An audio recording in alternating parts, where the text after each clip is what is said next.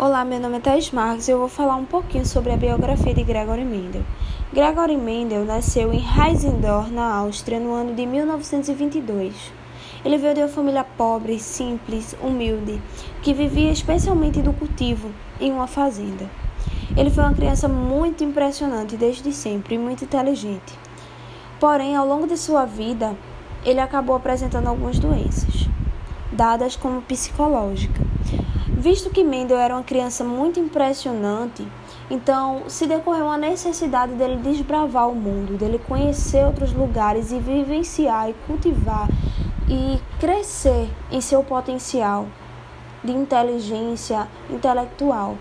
E com essa distância é, ocorreram essa, a vinda dessas doenças, algumas dadas como psicológica devido à distância da sua família, do seu pai, e da sua vida antiga.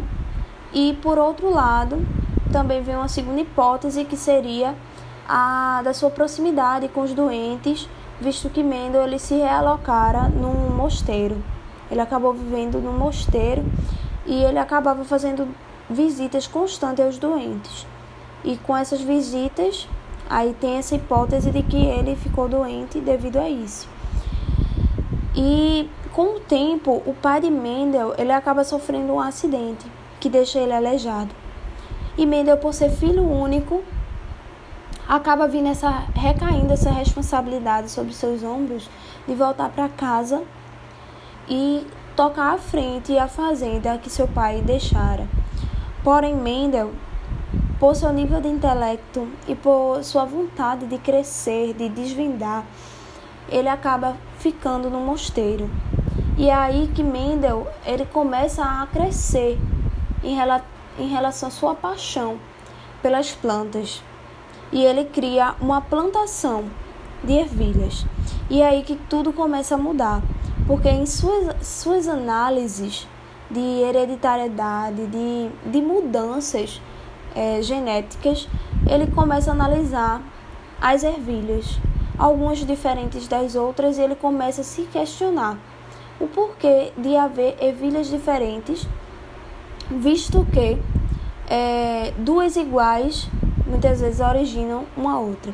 Então aí que Mendel começa a perceber e a desvendar através de contas, de experimentos com as ervilhas, ele começa a descobrir e a fundamentar duas leis da hereditariedade e nessas leis ele descobre o fator da dominância, que é o que leva Mendel a tentar mostrar, a tentar apresentar essas suas leis e teorias. E quando Mendel ele tenta fazer isso, ele não obtém sucesso na sua apresentação inicialmente. Porém, após 16 anos de sua morte, outros pesquisadores acabam desvendando o que Mendel já havia idealizado e desvendado que é a questão da hereditariedade genética. E hoje, Mendel ele é conhecido como o pai da genética.